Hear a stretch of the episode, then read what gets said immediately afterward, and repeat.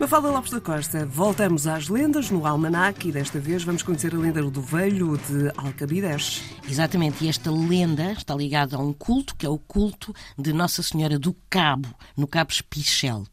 E a senhora, esta lenda conta-se que há muitos, muitos anos, um velho de Alcabidez tinha visto durante noites sucessivas uma luz misteriosa que aparecia sobre o Cabo Espichel. E, intrigado, o velho pediu à Virgem que lhe explicasse o significado dessa luz.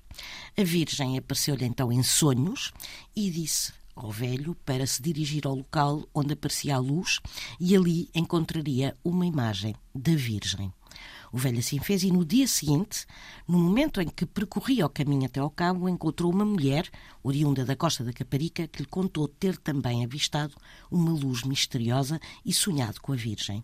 Obviamente, no cabo, o velho e a senhora da Caparica encontraram a imagem descrita por Nossa Senhora e construiu-se então uma capelinha e foi assim que nasceu o culto de Nossa Senhora do Cabo Espichel.